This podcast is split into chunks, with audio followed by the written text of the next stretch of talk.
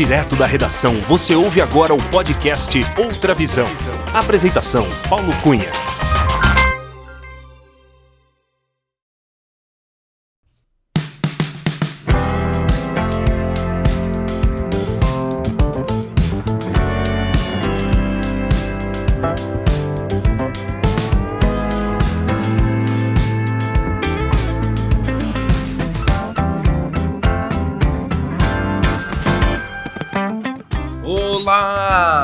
Seja muito bem-vinda, muito bem-vindo ao episódio 102 do podcast Outra Visão. Eu sou Paulo Cunha, o Paulão, e falo da redação da Outra Visão Comunicação em Belo Horizonte.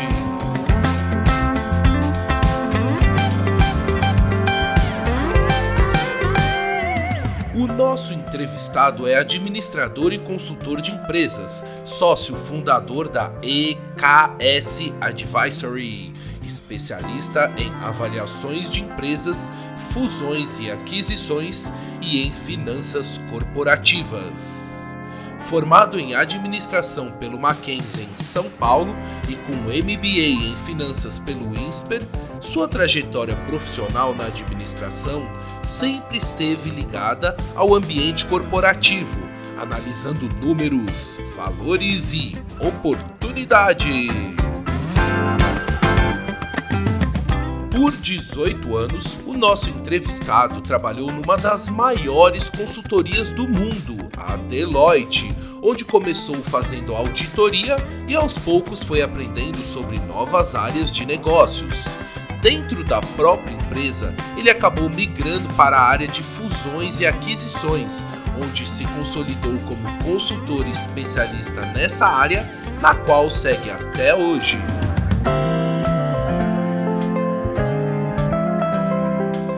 Sempre muito atencioso e tranquilo, durante a nossa conversa ele contou como foi o início da sua carreira na administração. Explicou em detalhes como é o trabalho de um profissional que atua na área de fusões e aquisições. Explicou sobre como é o processo de compra e venda de uma empresa e como não poderia deixar de ser, contou sobre a sua empresa, a EKS Advisory.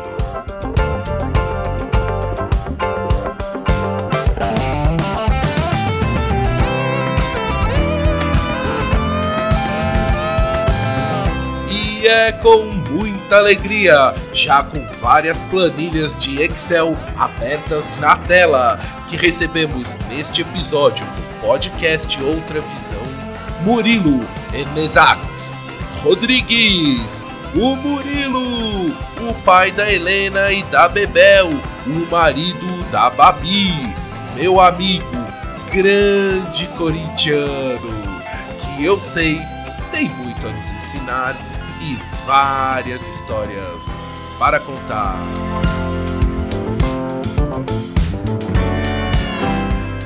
Acompanhe a entrevista.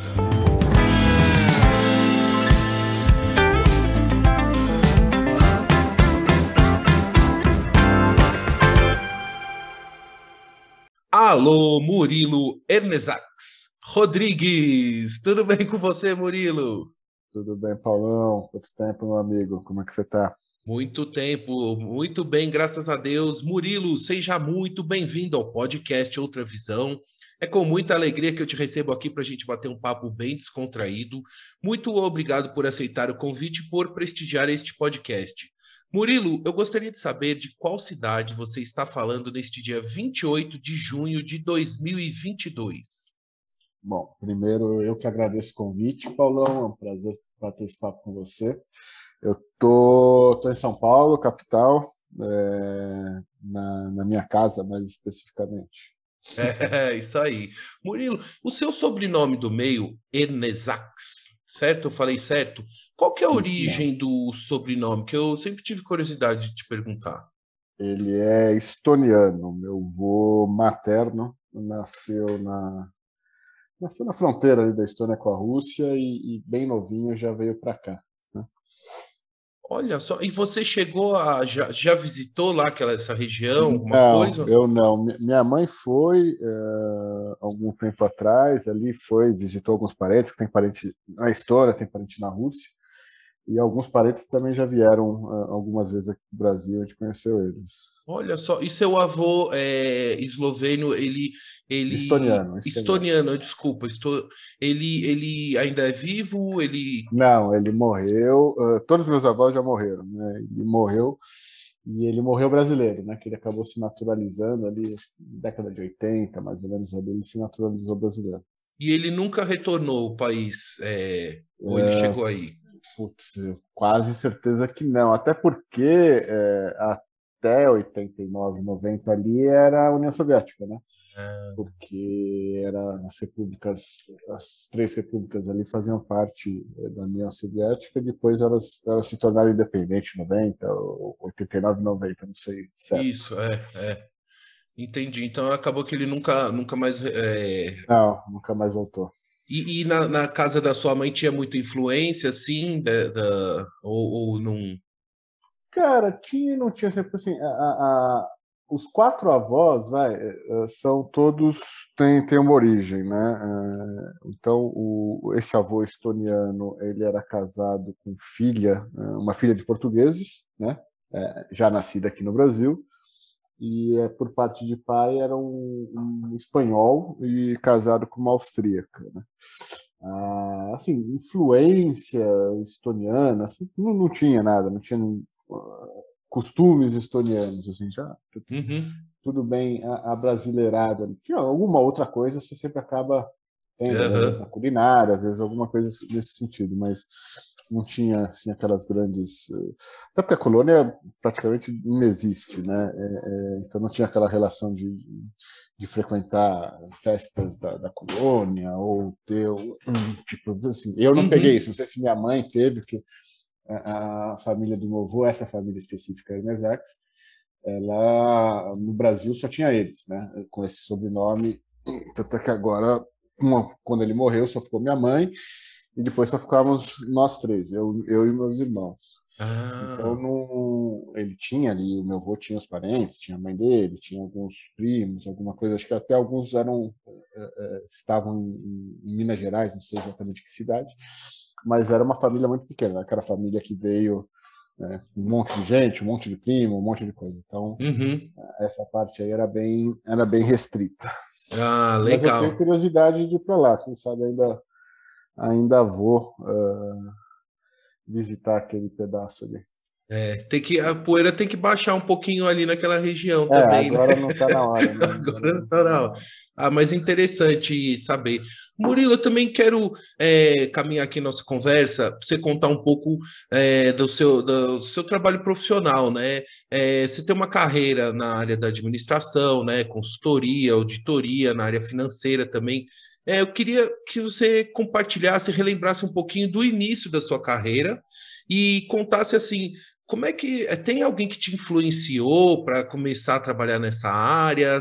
Tem alguém da sua família que também vem dessa área da administração? O que, que você pode contar um pouco sobre a decisão de seguir a carreira nessa área da administração, da consultoria, enfim?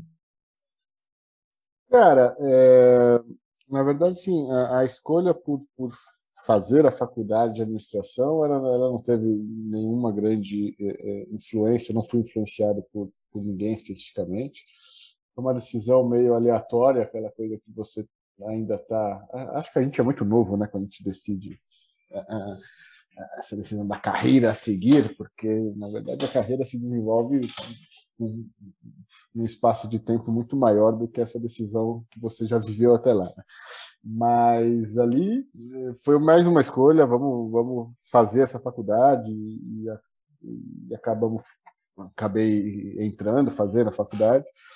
E então não teve assim ninguém que não, não tive uma referência dentro da família. Meu pai não, não, é administrador, minha mãe também não. Minha mãe era professora, meu pai era físico nuclear, ou seja, não tinha nada muito ligado a isso. Meu irmão mais velho fez administração, meu outro irmão fez arquitetura, assim, mas nunca foi algo um padrão de, de, comportamento. Foi mais um caminho daqueles vários que eu podia ter seguido e sem muita referência ali na hora, a gente escolheu, foi meio que ao acaso. Mas assim. você devia ser bom aluno em exatas, assim, na escola, devia ter alguma aptidão aí para os números, hein? Ah, cara, não, bom aluno eu sempre fui, assim, bom aluno, assim, fui um aluno uh, normal, assim, nunca dei muito trabalho na escola, assim, fui meio, meio quietinho, e... Mas foi, foi assim, foi bem, foi uma decisão, ah, que, que eu tenho que fazer, vou fazer administração, que é meio genérico, né? Depois uh, talvez a gente encaminhe para outro lugar. Mas daí, decisão tomada, fiz a faculdade, gostei e segui, segui nessa profissão, estou nela até hoje. Né? Ô, ô, Murilo, é, eu sei que você trabalhou durante muitos anos numa grande empresa de consultoria, né, de auditoria, e aí acho que queria que você contasse um pouquinho, foi a partir dessa vivência no mundo corporativo que você começou também, como você disse, né, é, é, desenhar a sua carreira, né, que você entrou na faculdade, tudo, e de repente começou a, a fazer o desenho da sua carreira é, conforme, né, você foi trabalhando e foi conhecendo o mercado que, que você podia contar um pouquinho? Que eu queria aqui compartilhar com os ouvintes um pouco do seu conhecimento, que você compartilhasse com os ouvintes um pouco do seu conhecimento nessa área de administração, de consultoria, de auditoria, que a gente, que aqui os jornalistas aqui de plantão, o jornalista aqui de plantão, sempre precisa aprender alguma coisa a mais nessa área aí. Não, legal. Cara, uh, eu trabalhei, eu minha carreira, uh, ela profissional, ela começa assim, mais especificamente, tive alguns estágios, alguns outros trabalhos antes, mas em 2000, né? É, na verdade, eu estava ali, eu tinha saído de um emprego anterior e tinha acabado de, de terminar também a faculdade, estava prestando algumas uh, em alguns processos seletivos, diversos também, uma coisa meio, meio, bem aberta, assim, sem, sem focar muito numa área ou numa, numa instituição ou num tipo de instituição, e acabei entrando nesse processo, foi um dos primeiros processos que eu fiz e, e já entrei e acabei entrando na Deloitte é, como trainee de auditoria ali no meio de, de, do ano 2000, em agosto de 2000. É, comecei ali na carreira de auditor, mas logo é, de cara foi algo que eu não, não achei muito interessante. Assim, tive, tive pessoas que, que me ensinaram muito, foi uma, uma grande escola, mas logo de cara eu já, já identifiquei que ali não era a carreira que eu gostaria de seguir nessa área específica de auditoria. Aprendi muito, fiquei cerca de, de três a quatro anos ali, aprendi muito, uh, foi uma, uma, uma porta de entrada muito importante para o desenvolvimento da minha carreira. E daí, assim, decisões que a gente toma, foi, em vez de eu sair uh, uh, para uma outra empresa, eu procurei naquele momento, uh, achar dentro da empresa que eu estava, por ser uma empresa uh, que tem várias áreas de atuação, como uma empresa de consultoria, uh, eu me movimentei internamente. Então, eu sabendo que não queria permanecer na área de auditoria por mais por mais tempo, eu me movimentei internamente, eu pedi para mudar de, de, de área, Uh, acabei me transferindo para uma área de finanças corporativas, daí uma área já mais uh, mais dinâmica, né? Acho que não é essa a palavra, mas com outro perfil de atuação. Uhum. Uh, e dentro dessa área de finanças corporativas, mais especificamente, eu entrei na área de avaliação de empresas. Né? Então, uh, ali uh, a gente tive a oportunidade de, também de me relacionar com ótimos profissionais, ótimas pessoas que me acolheram e me, me ensinaram muito, porque era uma área que realmente eu não não tinha domínio. Né? Tem, tive uma escola muito boa na auditoria, em termos de, de, de conhecimentos contábeis, conhecimentos de controles internos, eh, e mesmo conhecimento corporativo. Né? O primeiro emprego eh, de verdade numa grande empresa, se, tendo como clientes grandes empresas. Eu trabalhava mais especificamente na, no sistema financeiro, então trabalhando e auditando grandes bancos aí brasileiros, grandes empresas do sistema financeiro. Tudo isso foi uma grande escola fui para a área de, de, avaliação, de valuation. É, também tive ótimos, digamos, professores, né, que me apoiaram, me ensinaram e, e, e dentro dessa área uh, fui me interessando cada vez mais por essa aí sim por essa vertical, por esse tipo de trabalho que é o trabalho é, é, em finanças, em finanças corporativas, ou seja, em, em finanças é, é, é não não controle controles internos, não é, tesouraria, mas sim numa análise de, de mais específica e, e, mais consultiva mesmo. Dentro desse dentro dessa área de valuation eu fiquei mais alguns anos, fiquei cerca de dois anos, dois anos e pouco. E na área de uh, Financial Advisor, que era o nome da área da Deloitte, existia a área de M&A, de M&A Advisor, que era, era composta por dois, uh, por dois executivos, um sócio e um diretor, e eles me convidaram. Uh, eu fiz um trabalho específico para eles, uma, um certo um projeto específico que eles, eles precisavam de gente e me chamaram para fazer esse trabalho, né? fui, fui convocado para fazer esse trabalho. Ao término desse trabalho, eles me convidaram para fazer parte especificamente do, do time de, de M&A, que era um time que estava nascendo, um time que, que ainda era era, era pequeno em, em, termos de pessoas, né? eram duas pessoas bastante experientes já, bastante experimentadas e muito competentes, e eles me chamaram. Então eu fiz, comecei a fazer parte desse, dessa equipe em 2006, se eu não me engano. E daí Isso sim, sempre lá na mesma empresa, na Deloitte. Sempre na Deloitte, sempre uhum. na Deloitte, mudando mudando de área, eh, uma por vontade própria e outra porque eu recebi esse convite e acabei aceitando de novo é, é, entendendo que era uma mudança para uma área ainda mais, eu vou usar o mesmo termo aqui, talvez não seja mais correto, ainda mais é, dinâmica ou, ou, ainda mais é, é, é, desafiador, poderia falar. Desafiadora, tal. É, desafiador talvez seja até uma palavra forte, mas com uma característica um pouco diferente da, da de simplesmente ter a, a, a, metodologia ou, ou, um pouco menos pragmática, né? Talvez essa seja a melhor palavra. Um uhum. pouco menos pragmática eh, que muito menos pragmática que a própria auditoria, porque é uma profissão muito regulada, muito regulamentada, né? Que você tem que que, que ser uma pessoa com uma capacidade técnica muito elevada. Na parte de valuation, você também tem que ter eh, uma alta capacidade técnica, ser ter essa parte também, de, dependendo do tipo de avaliação que você faz, qual destinação, também é algo muito regulado, muito regulamentado. E na parte de M&A, é, por ser uma, uma função ou uma, uma, uma condição mais negocial, você tem um pouco menos uh, desse pragmatismo. Uh, não que você não tenha que seguir procedimentos, processos, uh, ritmos e, e, uma série de outras, outros protocolos assim? Protocolos mas é algo um pouco menos pragmático. Acho que essa é uma palavra melhor do que a anterior. E lá fiquei né? Então assim daí basicamente esse movimento de em vez de sair para o mercado eu me movimentei internamente e, e, e, fiquei nessa área de 2005 até 2018, 2006 até 2018. Né? Quer dizer, foi e... onde você ficou a maior parte do tempo na, na empresa, você ficou na área de M&A, assim? Sim, sim, foi. Basicamente 14, 15 anos aí dentro dessa área. De novo, com pessoas, assim, essas duas, esses dois profissionais, um deles ainda está lá, o outro se aposentou, dois profissionais muito, muito sérios, muito competentes, muito experientes, e também cheguei numa área que, que eu pouco conhecia, conhecia muito de, de ouvir falar, de, de, né, de existe um, um certo, às vezes, para quem não, acho que não está no dia a dia, existe um certo glamour ali do que, que é M&A, do que, que são fusões, aquisições, etc.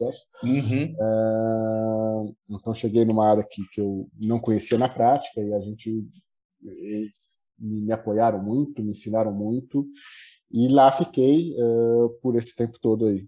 Murilo, e aí eu quero exatamente saber o seguinte: explica para mim e para os nossos ouvintes aqui o que, que é o M&A. Assim, é um termo em inglês, né? Mas que o que você podia traduzir para a gente? É um termo que para as pessoas da administração, da área da consultoria, é um termo comum, né?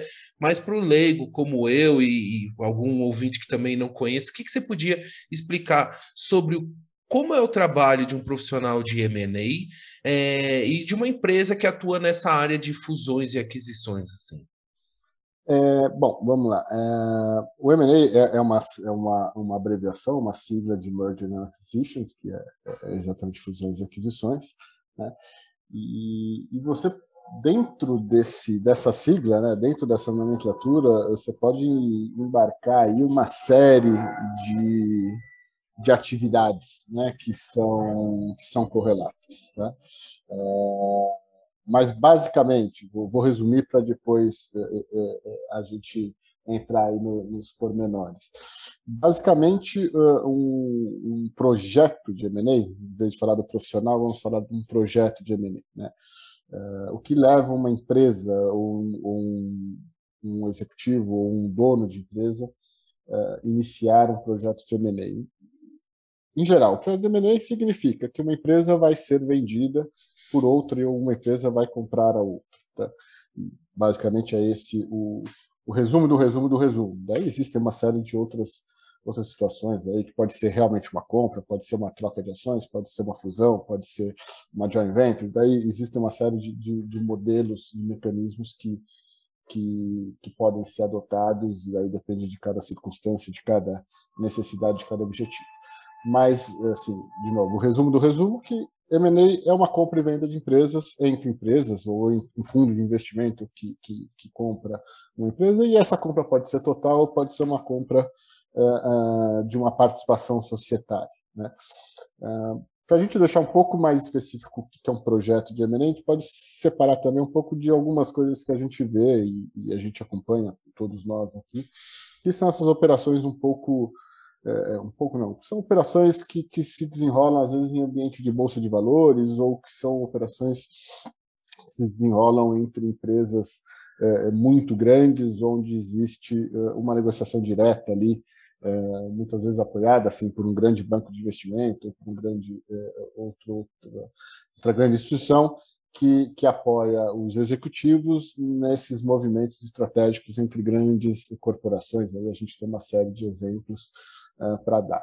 Se a gente for para o M&A, é, que é onde eu atuo e, e, talvez onde a gente tenha o um maior movimento, e, e essas, só para deixar claro, essas operações uhum. de bolsa, as operações entre grandes corporações também são operações de M&A, então se a gente pega, é só para depois ninguém falar que eu estou falando muita besteira, só um pouquinho, é, você pega qualquer, obviamente, lista de operações de fusões e aquisições, rankings, etc., você vai ver as grandes operações lá no topo uh, uh, em termos de volume, em termos de, de, de, de dar, dar um chamariz à atividade. Mas vamos falar um pouco do M&A uh, mais, mais do dia a dia, mais daquela empresa que por inúmeros motivos tenha interesse em vender uma participação. Né? Que, que, muitas vezes isso acontece assim, que uma empresa ela chega num patamar é, de, de, de, num estágio dela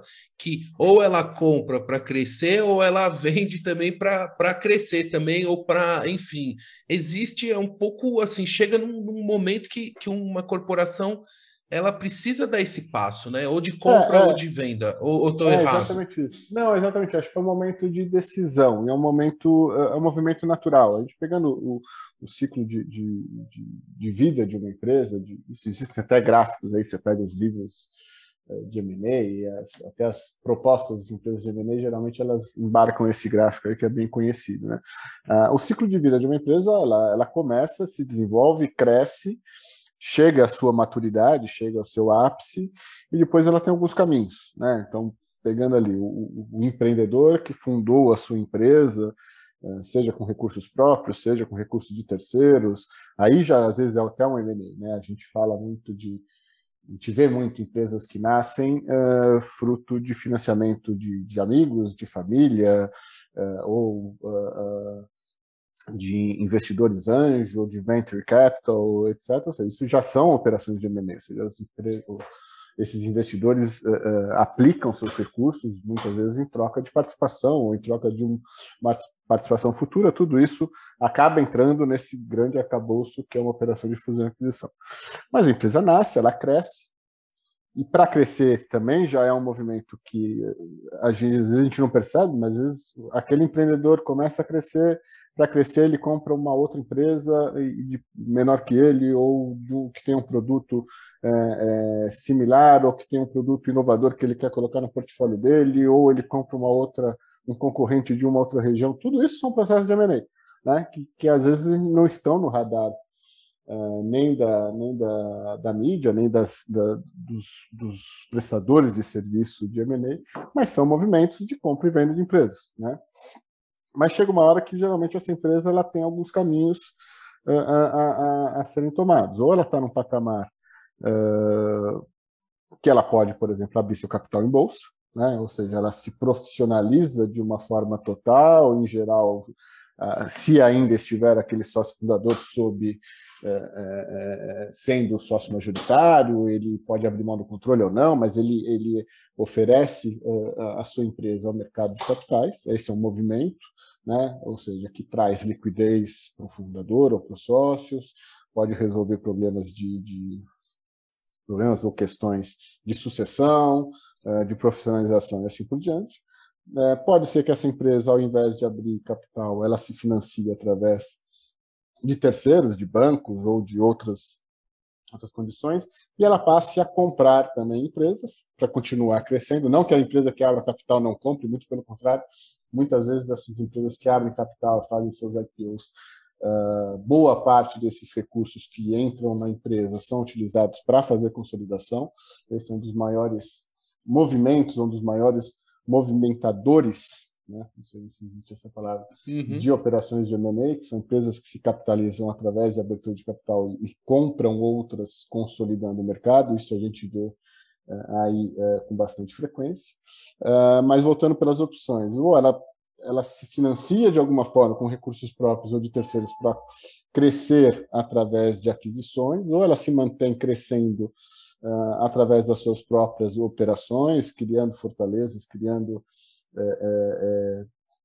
uma estrutura muito forte para preservar mercado, continuar ganhando mercado, uhum. se você pra não, não ser, ganhar mercado. Até para não ser engolido por a concorrente é. que vai estar tá multiplicando ali, né? Porque Exatamente. é um ganho de escala, mercado, né? É. Ele vai se vai virando um é um volume que vai chegando uma hora que é quase que inevitável, né? Assim. É, e a empresa, assim, se ela não, se ela não consegue ganhar, continuar ganhando eh, share, ou continuar ganhando espaço, ela vai ficando menor, porque o mercado está crescendo, né? Uhum. É, e tem, às vezes, uma solução. O M&A pode ser uma solução para isso. Às vezes o, o, o, empresário não tem um sucessor, é, ou o, a sucessão natural, ela ela não quer assumir a empresa, ou seja, falando assim, bastante desse perfil, que é um perfil que movimenta muito o M&A, que daí sim é onde é o meu foco de atuação, e desde sempre, que são essas empresas, digamos, empresas familiares, empresas é, de dono, empresas é, daquele empreendedor que está num patamar que ele toma algumas decisões. Não tem sucessão, ou mesmo que tenha, ele não quer, ou a uhum. família, os familiares não querem, ou ele quer simplesmente dar liquidez para aquilo que ele construiu em 20, 30, 40, 50 anos, ou seja, é, meio que cansou ou quer é, diminuir o seu risco, então ele quer vender uma parte, quer é, dessa parte dar um pouco de liquidez para ele, às vezes para a família, é, diminuir o risco entrando um sócio, como por exemplo um fundo de investimento, que vai também dar uma robustez à gestão e assim por diante. É, ou muitas vezes também ele está cansado, né? Ele simplesmente quer vender a, a empresa. E por outro lado, para as empresas que querem comprar isso, geralmente elas querem consolidar um mercado, querem crescer através de aquisições, é, querem conquistar um espaço que elas não têm, porque existe uma concorrência muito forte e ela Uh, através de uma aquisição, ela pode equalizar esse, esse, esse ponto e assim por diante. Ou seja, as motivações para um, uma fusão-aquisição, para um projeto de fusão-aquisição, são inúmeras, né? tanto de um uhum. lado do comprador quanto do lado do vendedor. Né? É, então, basicamente, é, o M&A nada mais é do que uma operação onde se compra uh, e se vende uma participação societária. Então, Ô Murilo, é... bom, você sabe que eu gosto muito de aviação, eu acompanho essa indústria da aviação há muitos anos, e esses termos, fusão, aquisição, é, como é que é, é, é a joint venture, são termos que eu aprendi até é, no mercado da na indústria da aviação. E é, amigos consultores de aviação dizem que daqui é, 20 anos só vão existir, na verdade, 20 empresas de aviação no mundo, porque elas vão absorver todas as outras para esse ganho de escala, porque ela, como uma gigante, também precisa ter cada ela precisa ser cada vez maior para se, se se manter também, né, na própria operação, no, no volume, tudo, e na, na capilaridade, tudo, né?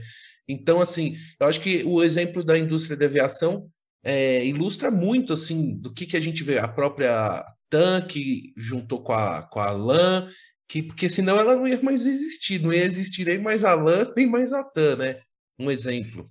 É, e são movimentos estruturais não só no, do, no, no mundo da aviação e, e e a gente a gente pega historicamente isso acontece, né? A gente sempre faz um recorte do nosso tempo, mas isso já aconteceu lá atrás. E você vê não só no Brasil, como nos Estados Unidos, Europa e, assim por diante, você vê é, é, junções aí entre empresas, junções, junções ou fusões mais amigáveis, outras nem tanto e assim por diante. Mas isso é normal em vários setores. Você pega setor de alimentos, né, alimentos industrializados. A Você Sadia tem... e a Perdigão, né, não, é, não é, é, o caso?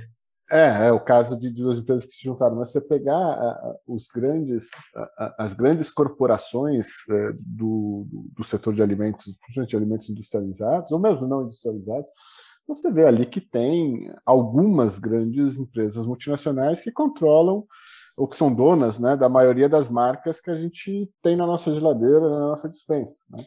É, que, que, que, em geral, né, e daí que, eu, que entra nesse processo, foram marcas que foram criadas por um empreendedor, por um empresário, que atingiram um patamar e que esse patamar uh, uh, acabou sendo objeto de, um, de uma opção de compra aí, de, uma, de um interesse de compra por uma outra grande corporação maior, ou, ou nem sempre elas são maiores, a gente tem uhum. às vezes essa ideia de que o maior compra o menor, mas às vezes a, a, as estratégias e as e a, os modelos de operação permitem que empresas de tamanhos similares comprem umas às outras e às vezes até empresas menores comprem outras maiores aí é, é, porque vocês têm modelos econômicos, modelos financeiros que, que, permitem isso.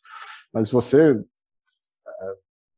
faz uma pesquisa rápida aí, você vai ver que existem algumas poucas grandes empresas que acabam consolidando. Isso não só em alimentos, a gente vê bebidas, né? cerveja, né? não vamos falar de algo é. que a gente é, consome. A gente, né?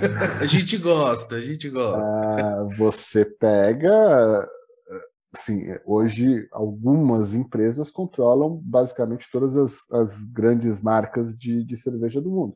E antes, né, o seu processo natural, essas marcas nascem, crescem, atingem seu nível de, de maturidade, daí o que acontece? Ou ela começa a comprar uh, alguém, né? Vão, vão vir aqui para o Brasil, você teve a Brahma, a Brahma e a Antártica, a Skol, elas cresceram, etc, etc, uhum. etc. E daí a gente sabe o que aconteceu. É, e daí é, é, a Ambev, daí a Embev acabou se tornando a maior empresa de, de, de, bebidas do mundo, de cerveja do mundo. Daí você tem a Heineken, por outro lado, se defendendo também, adquirindo, tentando aumentar portfólio. Então, é um jogo que vai acontecendo.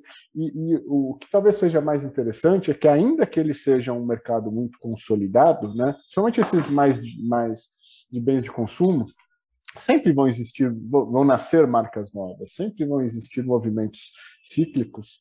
É, e voltando para a cerveja também, é, a gente, a gente ficou anos e anos e anos com meia dúzia de cerveja nas prateleiras ali. É. de repente começou a ter cerveja artesanal em todo lugar, e mesmo essas cervejas artesanais já estão sob o controle das grandes, das grandes indústrias, e daí surgem outras cervejas artesanais, e assim vai, e assim é, é, assim o, o mundo e, acaba não, não, parando, né? E tem as empresas que também que são é, criadas para serem compradas também, né? É, principalmente na área da, de tecnologia, né? São as startups, é isso? Estou certo?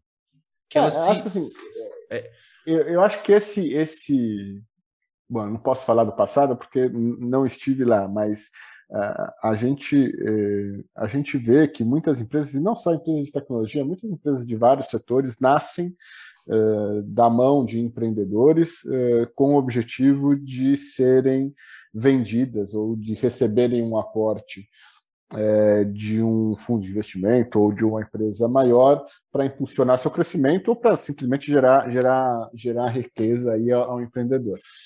Isso, de certa forma, é interessante, porque você tinha até bem pouco tempo atrás, um, eu lembro que a gente fez uma pesquisa dessa na própria Deloitte há um bom tempo, então não vou nem saber precisar o ano, mas essas pesquisas é existem aí feitas por, por inúmeras empresas de consultoria, por bancos, etc. Uh, ah, muitas vezes uh, uma operação de M&A não dava certo porque a empresa a, a, ser vendida, a empresa que estava sendo vendida, ela não tinha, ela não estava preparada para ser comprada por uma grande corporação. Por questão de governança, né? Por, vamos entrar aqui nas tecnicidades, mas porque em geral essas empresas maiores têm níveis é, é, ou exigências né, de uhum. governança uhum. um pouco maiores, por questões de órgãos reguladores, bolsa e etc. E às vezes as empresas uh, menores elas não tinham esse nível de, de, governança e acabava sendo uma operação frustrada porque a empresa a empresa compradora não conseguia as aprovações internas dos seus conselhos fiscais, conselhos uh, e aí, ali para provar. Quando, quando, você diz isso, que elas não estavam preparadas porque elas não estavam auditadas, elas não tinham valuation, elas não tinham as suas finanças, suas finanças corporativas alinhadas ao que o, o investidor precisa da informação para poder fazer a compra com, com segurança.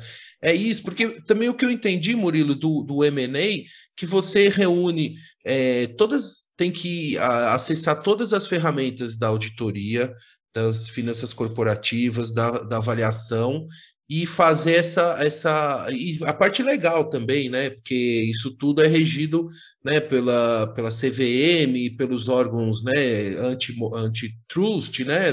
Tô certo, tô falando certo. É, não, é por aí, acho que. É isso aí, mesmo. é, aí até dando, dando um pouco de, de, de, exemplo de como que é um processo desse. Vamos, vamos pegar como exemplo uma empresa uma empresa que queira uh, uh, ser vendida ou, ou, esteja sendo objeto de, de, assédio de algum investidor. Né? É, quanto mais uh, preparada ela estiver, e preparada é um termo amplo, tá? porque você pode embarcar tudo isso que você falou e ainda assim ela não estar, ou você pode tirar uma série de aspectos dessa e ela também estar, ou poder ser vendida. Mas vamos, vamos uhum. falar um pouco do mundo mais perfeito, né? ou seja, e o que eu costumo uh, uh, falar até para clientes e dentro do até do, do meu processo de, de, de prospecção, de, de, busca por, por clientes, assim, eu, a minha atuação ela é muito voltada para a venda de empresas, né, para assessorar este empreendedor, este empresário que busca através da venda uh, algum tipo de, de solução, de alternativa para alguma questão que ele possa ter desenvolvido. Uh, então, assim, quanto mais organizada, preparada a empresa estiver, teoricamente, ela vai ter um processo de venda uh, melhor. E daí, melhor, você pode traduzir isso em valor de venda, em condições do pós-venda, uh, em, em, eventuais ajustes de preço, em eventuais garantias que, que esse vendedor tenha que dar e assim por diante. É, e daí, voltando na sua pergunta anterior, isso é uma coisa também, porque as empresas, é, elas, é, os movimentos de M&A, é, eles acabam tornando ou fazendo com que os empresários observem que estar preparado para este para este processo, né, ou para uma, um eventual processo, muitas vezes ele não está querendo vender, não está esperando em vender e ele é assediado, né? é, uhum. por algum investidor, porque a empresa dele é, tem, tem ali é, algum, algum nível de interesse do investidor. Então, assim, o M&A ter se tornado mais famoso, digamos assim, fez com que os empresários olhassem para isso, para essa questão interna de, de, governança, de controles.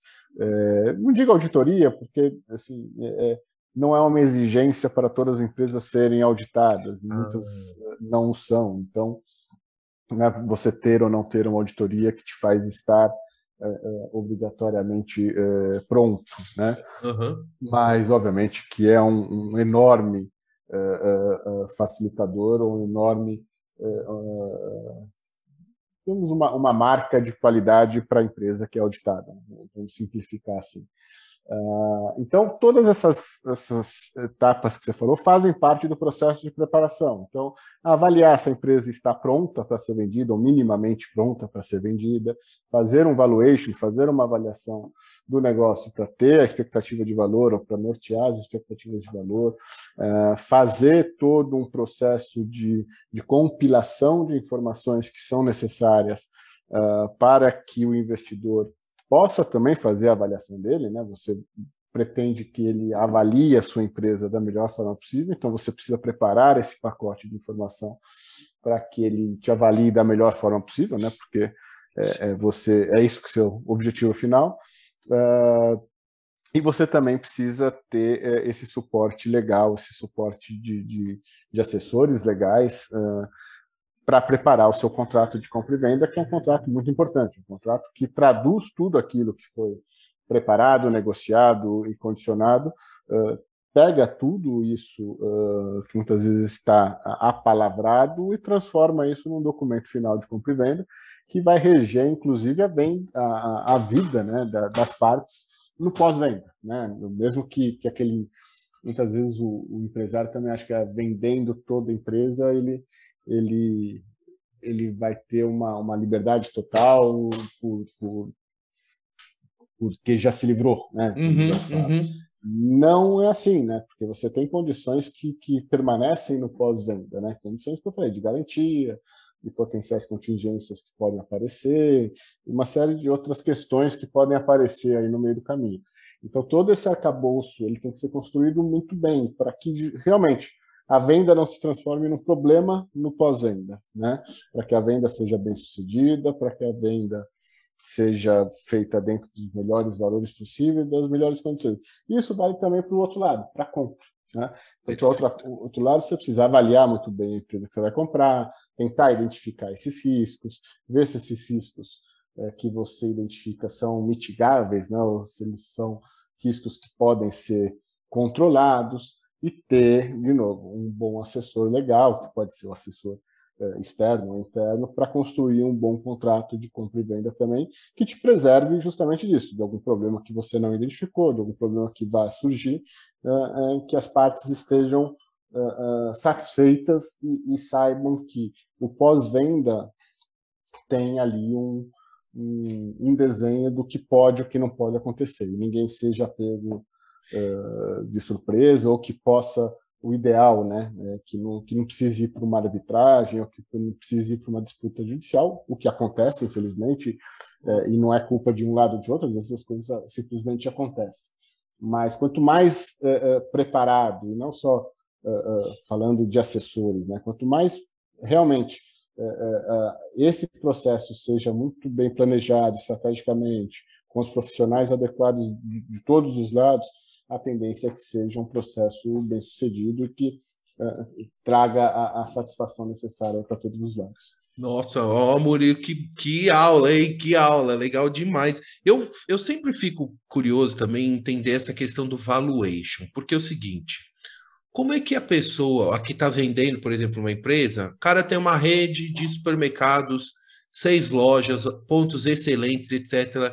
E na cabeça dele vale 100 mas um, um possível comprador falou: não, eu pago 30. Como é, é, nesse processo todo que você, no caso, de repente, representando o vendedor, vai provar por A mais B que de fato vale 100, ou demonstrar é, para a pessoa falar: ó, ou pode ser até mais do que aquilo. Enfim, chegar nesses números aí deve ser um desafio gigante, né? Assim, nessa negociação aí, se é 100, se é 200, se não está nem chutando para mais nem para menos, né? É, cara, assim, é, é, existem métricas de avaliação, é, existem conceitos, metodologias que são aplicados para você avaliar uma empresa, né? uma empresa operacional, digamos assim. Como existem métodos para avaliar todos os ativos aí que existem, todos os bens que existem, cada um tem a sua metodologia. Então, avaliar empresas, existem métodos que você usa para métodos assim, mundialmente é, reconhecidos como os melhores. Então, acho que não é o caso de a gente entrar aqui nas especificidades, uhum. mas é, por isso que também é, é, importante se fazer um valuation é, para que você tenha dentro do, do, desse planejamento de, de, por exemplo, de venda, né? A gente está falando mais do lado do vendedor aqui é, você tem uma perspectiva de quanto que vale o seu negócio em termos é, dentro de uma metodologia mundialmente usada. Uhum. Ainda que exista essa metodologia, né, que, que, que é, é, é assim, não, não, não, existe muito segredo, falar isso, os, os avaliadores vão ficar bravos, assim, mas não existe muito segredo que eu digo. Ah, em existe cima da um... metodologia, uhum. né, o conceito, construir um modelo econômico financeiro, construir uma avaliação, eh, existe uma série de, de, de desafios, mas assim, o conceito, né, a fórmula matemática, o conceito matemático, ele é, é conhecido que é, é, é, basicamente um fluxo de caixa a valor presente, né, mais aceito e mais usual. Mas mesmo assim, se eu fizer uma avaliação e você fizer outra, muito provavelmente a gente vai chegar em dois valores diferentes. Espero que a gente não chegue é, em dois valores muito diferentes, né? É, desde que a gente tenha ali alguns conceitos também que são, que são importantes, né? Acesso às informações, acesso a, a, a conhecimento sobre a metodologia. Se você tem dois, duas, é, dois, duas partes fazendo avaliação sobre o mesmo ativo, tendo acesso às mesmas informações ou tendo uh, uh, o mesmo conhecimento, em geral, aplicando-se a metodologia, você vai chegar em, em, valores muito próximos. Perfeito, perfeito. Aí entra a subjetividade, né? É, que daí entra também o papel uh, de um projeto de M&A e de um projeto de compra e venda. Uma coisa é você avaliar no papel, avaliar na planilha, avaliar dentro dessa metodologia. Outra é, dentro desse plano estratégico de se vender ou de se comprar, é, como usar essa avaliação, essa avaliação nada mais é que uma referência, né? Porque existe uma série de outros aspectos negociais que podem fazer você valer mais ou valer menos, ou podem fazer é, você pagar mais ou pagar menos por aquele ativo. Interesse, é, desinteresse, é, é, mais estratégico, é menos estratégico, Marca, talvez tenha né? mais riscos desses que a gente falou, né, de, de, potenciais contingências, potenciais riscos que às vezes não são capturados pelas metodologias de avaliação, então são mais subjetivos e por aí vai. É, então você falou, ah, um supermercado que você avalia por 100 e é vendido por 30, que você deu uma distância muito grande, né?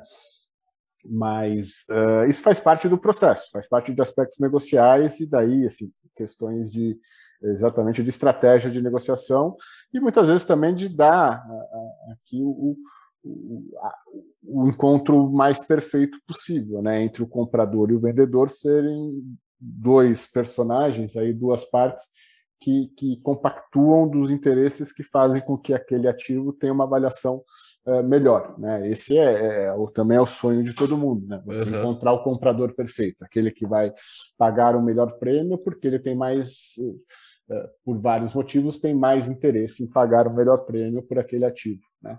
E existe esse cenário, Burilo? Você já viveu alguma experiência? Não precisa, claro, entrar em nomes específicos, mas já teve alguma aquele, cenário da, ou de compra ou de venda assim que realmente casou assim para os dois lados da forma como vamos dizer a melhor prática de mercado sugere assim cara é, sim dentro de um, de um cenário uh, onde você está fazendo uma operação dessa por por, por seu planejamento digamos assim é, eu não vou me esquivar da pergunta, mas eu vou tentar responder de uma forma um pouco mais ampla.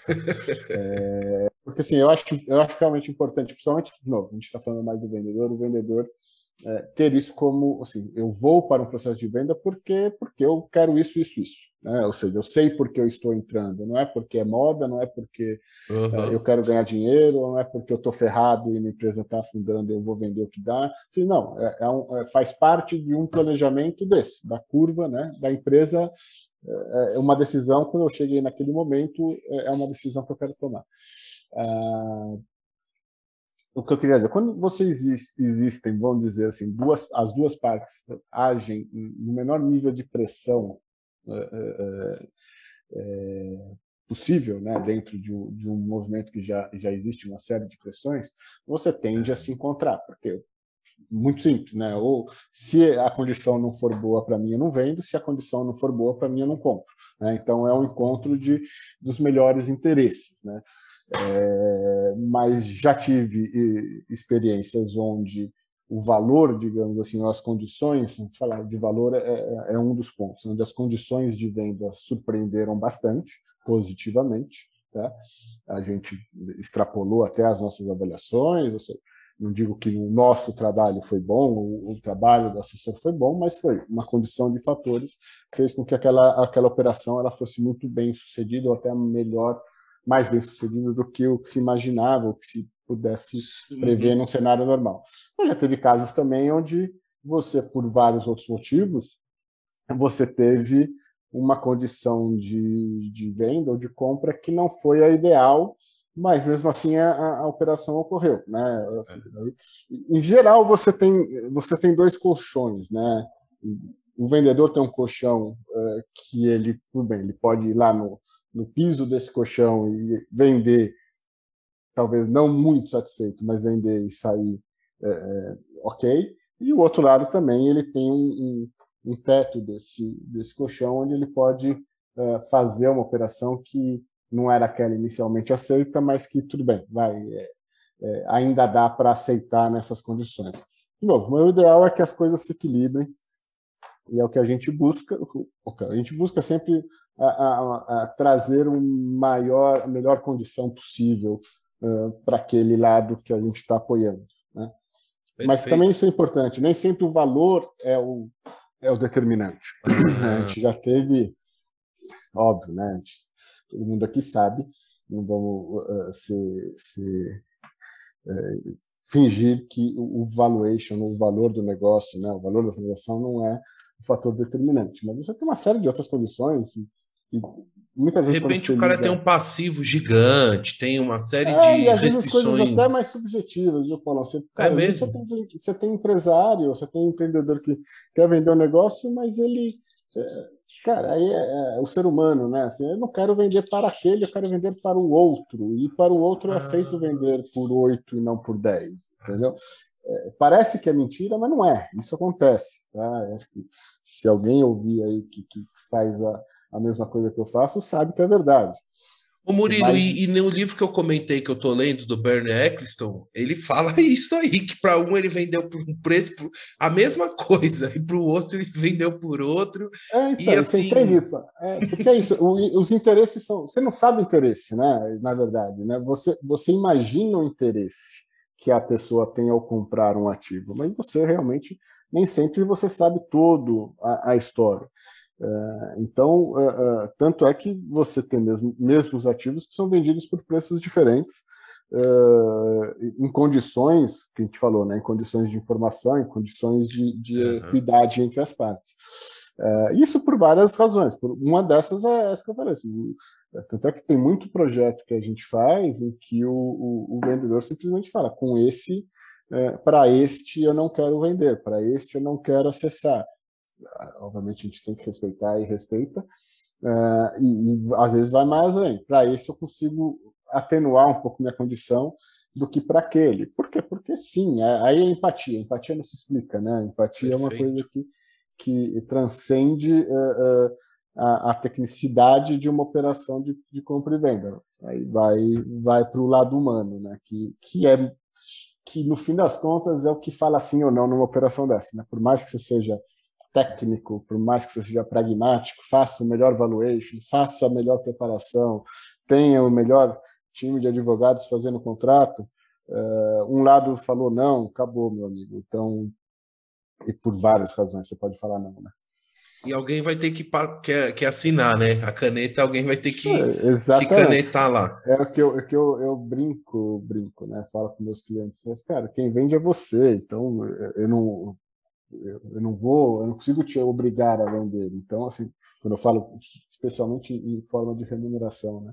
Uhum. É, quem vai vender é você. Então, se eu trouxer aqui uma proposta que você não quer, ou se eu trouxer, né? Se a gente chegar no processo numa proposta que não te agrada, numa condição que não me agrada, você não, você não vai vender.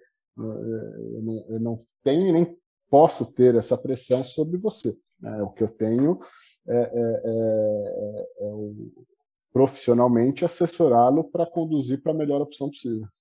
Murilo, pô, legal demais. Estou gostando muito da nossa conversa. Eu quero ir caminhando para o final, mas te perguntar sobre a sua empresa, que depois de tantos anos trabalhando numa grande consultoria, você fundou a sua empresa, que é a EKS Advisory, tá certo? É... tá certo? Falei certo? Certíssimo. Me conta um pouquinho da EKS, é, como é que é o seu trabalho, né? Você já explicou um pouco do, da, das, das, suas competências, mas assim, qual a sua área de atuação? Enfim, entender um pouco desse seu novo momento agora também como empresário, né? No setor de consultoria, tudo. Bom, então, é, Paulo, então, a, a, assim, a partir da decisão ali é, de que eu, eu queria sair da Deloitte, foi uma saída muito muito tranquila assim como disse as pessoas e o nosso nossa equipe ali de M&A era uma equipe muito muito coesa muito bacana não, não, a, a, saída foi foi feita da melhor forma possível né? que mantemos laços aí não só de amizade como de profissionais a IKS acabou surgindo quase que por um, por uma necessidade eu, eu me desliguei da Deloitte e, e a, começaram a aparecer algumas indicações de trabalho de, de diversas, tanto de amigos, tanto de, de, de ex-colegas, etc. E basicamente eu precisava de um veículo ali, né? Você sai de uma 18 anos de trabalho, você não estava ali naquela fase de pensar o que fazer ainda, de, de fazer um planejamento com, com bastante tempo, com bastante paciência. Ela acaba surgindo ali final de 2018 e começa-se a prestar alguns trabalhos, começa a fazer alguns trabalhos esporádicos, alguns, uh, algumas pessoas pedindo uh, apoio da gente para fazer processos, não só de M&A, mas às vezes processos um pouco mais uh, começo, meio e fim ali, de, de, às vezes de avaliação, às vezes um pouco de, de arrumação de gestão financeira, etc. E ela estava indo assim, então estava naquela fase, vamos tocando, não foi algo que, que foi planejado. Aí, nesse, nesse meio do, do caminho, uh, eu falei, pô, a gente começou por esse caminho aqui, vamos. Então, vamos seguir em frente uhum. com, a, com, a, própria empresa. E, e, daí, dentro das estratégias que daí sim eu desenhei para a IKS, estava de trazer mais gente ou se associar a mais gente né, para compartilhar competências, compartilhar uh, projetos, uh, potencializar a, o, não só o volume, como também a qualidade. A consultoria vive de pessoas, a consultoria vive de, de, de, de competências né, das pessoas que nelas trabalham. Uh, aí eu iniciei uma conversa com. Tive algumas, nessas intercorrências ali, algumas, algumas idas e vindas que não foram exatamente bem sucedidas, mas uh, uh, iniciei uma conversa com um outro ex-profissional da Deloitte, a gente estava se alinhando para. Né? Então, é, aí eu iniciei uma conversa com, esse, com essa pessoa, uma pessoa bastante experiente, bastante capacitada para a gente. É, aí não era nem EKS, a gente é, se juntar ali numa, numa, numa empresa, que poderia ser EKS, uma empresa que a gente fundasse, é, para justamente aumentar o nível de, de o, o, tipo de serviço até que a gente presta.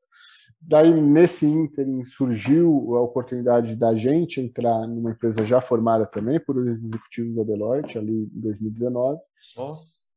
A gente acabou se juntando, então a EKS nunca foi lançada uh, uh, de forma efetiva, mercadologicamente falando, ela acabou sendo, uh, se incorporando a uma outra empresa. Perfeito.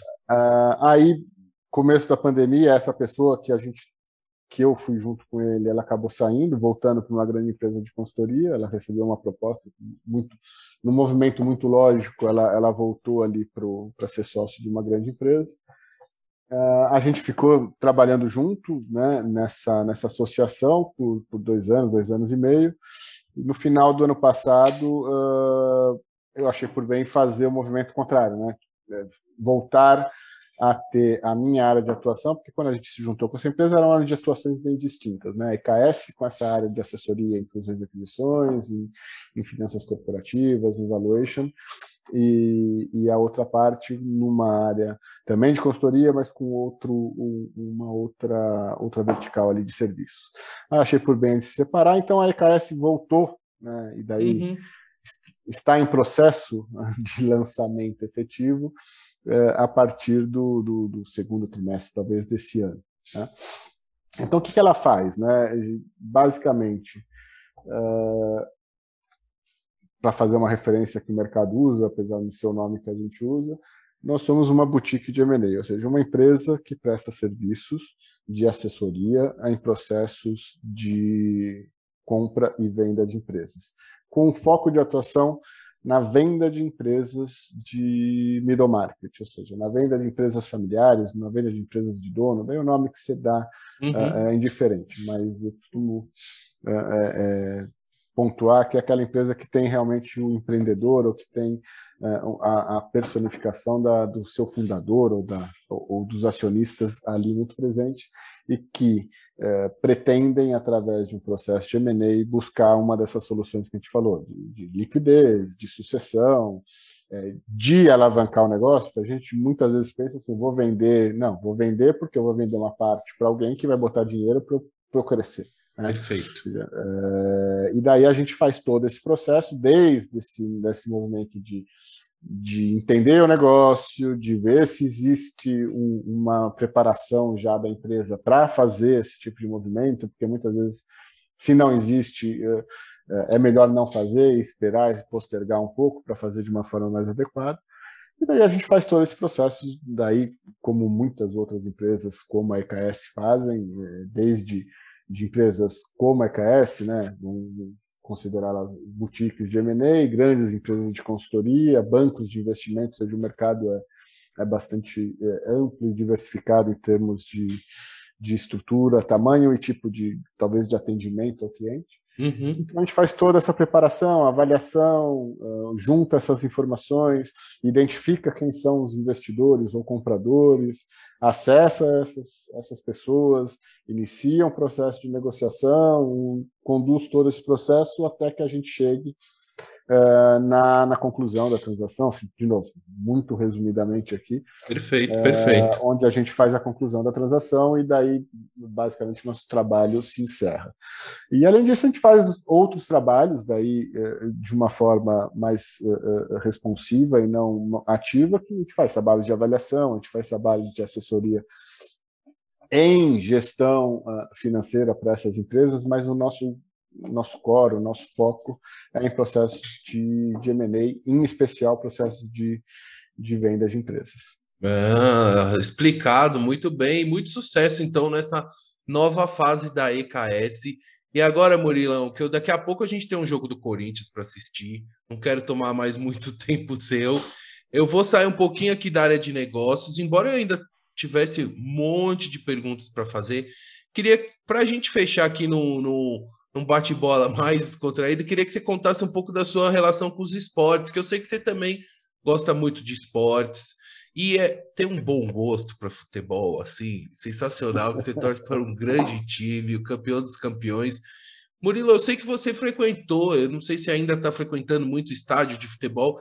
Queria saber se teve, já, você já passou por alguma situação engraçada, curiosa, divertida nas idas em estádios e tudo, e também contar um pouco dessa sua relação com os esportes, o que, que você gosta de fazer e tudo. É, esporte, em geral, assim, é, é, sempre foi algo muito presente em casa, assim, teve o privilégio aí de, de, de, de crescer dentro de um clube, né? Então, desde cedo, toda a família ali, toda a família, todos os, os eu, meus irmãos, meus filhos também, a gente A gente sempre é, é, cresceu dentro do, do Clube Espera, aqui em São Paulo, aqui na Zona Norte, e sempre praticando atividades esportivas aí, com mais ou menor intensidade. Assim, fiz um uhum. pouco de tudo e, e assim, joguei tênis por muito tempo, depois larguei o tênis ali no começo do colegial e, e, e o esporte com o qual eu, eu, que eu me dediquei, digamos assim, por, por mais tempo foi, foi surfar. Daí contusões e outros outros problemas fizeram que, que o surf não fosse exatamente é, ele veio até bem recentemente, para falar a verdade, mas daí fomos introduzindo outras, outras atividades ali para compensar essas contusões. Daí comecei um esporte que também me acompanha bastante, que é nadar. Depois de uma cirurgia no joelho, foi o esporte que eu, que eu voltei ali a fazer com, com mais, eh, mais rapidamente. Hoje, é, é, é, depois também de algumas contusões pesadas aí nos últimos tempos. É, tô... Mas você já está já tá recuperado das contusões? Não, já tenho, já tenho alta, eu já tenho. Agora precisa só da rotina. Você tem que cuidar das meninas aí, você tem que cuidar tem que das cuidar, meninas. Não, é, não vem com contusão mundo. mais, não. Deixa. Ah, chega. Né? Você tem que cuidar delas, tem que ficar bem aí. Aí a rotina do esporte, assim, ainda não, ainda não consegui botar ela no, no, no ritmo total, assim, estou procurando é, espelhar em você aí como grande nadador, é, mas estou tô, tô voltando. Esse ano eu comecei, voltei a nadar e estou buscando. Assim, mas eu acabei, acabei assim, dentro da família a gente tem esportistas muito mais dedicados do que eu, mas assim, sempre praticou algum tipo de atividade física, algum esporte e acho que a natação é o que vai é o que vai comigo até até mais para frente a partir de agora. É isso aí, é isso aí. Natação e, cara, é esporte para a vida toda, hein, Murilo? Sim, é uma delícia, né, cara? É uma delícia. É uma delícia. E o nosso Coringão e as histórias que eu sei que você esteve em momentos importantes do Corinthians lá no estádio. Enfim, tem alguma história aí? Compartilha com a gente. Ah, cara, história tem um monte, cara. se, se, se falasse antes, eu preparava alguma aqui. Cara, já fui, fui muito estádio, cara. É, da pandemia para cá, na verdade, parei. É, esse ano eu pensei em voltar, mas daí hum, também hum, essa rotina atual aí tá me deixando um pouco mais mais difícil da gente voltar para Itaquera ali, saudade de Itaquera. Já fui bastante Itaquera, gostava muito de ficar ali na, na, na Arthur Alvim tomando uma cerveja antes do jogo. É, cara, história tem demais. Já, graças a Deus já, já vivenciei algumas, algumas, alguns bons momentos e alguns momentos não tão bons, mas ainda assim marcantes dentro do estádio e fora dele. Ah, cara, tem história para burro, Paulo. Vamos, a gente marca um, a gente marca uma, um bate-papo só do timão aí. Depois, pra, pra então, ó, um dia, ouvintes corintianos aqui do podcast de Televisão, eu vou fazer um episódio especial, vou trazer vários corintianos aqui, a gente vai ficar contando só a história pô, do é, Corinthians, viu? A gente pode começar a fazer, pô, tá, tá, tá na moda, a gente pode fazer tweet aí, do, do, do acompanhando o jogo do timão. É, quem Isso. sabe a gente não a gente não vira um novo um, um, um novo Casimiro, né? Assim. Exatamente, assim. boa ideia. Porque o podcast Outra Visão está nessa fase agora que ele vai sempre existir, mas ele vai ter, aos poucos vão incrementando novas coisas, mas foi importante é, ouvir a sua história e um pouco da sua trajetória e seu conhecimento nessa área de consultoria, de administração, na área financeira, que foi uma, uma aula muito legal, Murilo. Eu gostei demais e eu vou encerrar aqui a nossa conversa hoje agradecendo muito a você pelo carinho, pela confiança e por dedicar um pouco do seu tempo para conversar comigo e, claro, por prestigiar aqui este podcast. Também quero agradecer a todos os ouvintes que acompanharam até aqui esta entrevista, a Babi, a toda a sua família, as suas filhas, ao seu irmão que eu conheço. Eu conheço um irmão só, o outro irmão seu. Ah, o outro, né? O outro, o outro além, além de ser palmeirense, ele está no Canadá. Então não é mais Eita, nós. Então, assim, um abraço para toda a sua família que vai acompanhar até aqui. E para fechar, Murilo, queria que você tivesse, quisesse deixar um recado final para os nossos ouvintes. Ah, Paulão, primeiro assim, agradeço uh, uh, o convite. Espero que, que, que eu tenha conseguido te ajudar aí a, a, explicar um pouco do que eu faço, do que, que é esse movimento. Talvez tenha ficado um pouco maçante aí, mas aí eu sei que você, com suas habilidades de edição também, você talvez consiga fazer com que isso fique mais divertido. É, cara, basicamente isso. Espero, espero ter contribuído aí, que seus ouvintes possam entender um pouco melhor o que é isso. Não existe muito muito muito segredo. Eh, na verdade, é um trabalho é um trabalho bastante árduo, bastante difícil. É, então, às vezes a gente se apega aí a, a, a coisas que, que, que, saem em, mídia ou que, que fantasiam um pouco, mas é um, é um trabalho, é um trabalho consultivo, técnico, é, em que você é, tem que se dedicar bastante. É, existem inúmeros profissionais que, que, atuam nessa área em várias frentes dentro da área de um projeto de, de fusão e aquisição e, todos eles uh, muito competentes e muito dedicados. E, e é isso, cara. Uh, agradeço, fico à disposição sempre para bater papo contigo aí sobre o que for, é... natação Corinthians, é, profissão, qualquer coisa, Belo Horizonte, São Paulo, a gente faz essa ponte aérea aí. E, de novo, obrigado, cara. Acho que é um prazer uh, falar contigo, rever você. Faz tempo que a gente não se via, não digo pessoalmente, porque a gente não está um na frente do outro, mas faz tempo que a gente não batia esse papo aí com, com, mais, com mais calma. É isso aí. Muito obrigado, um abração para você. Tchau!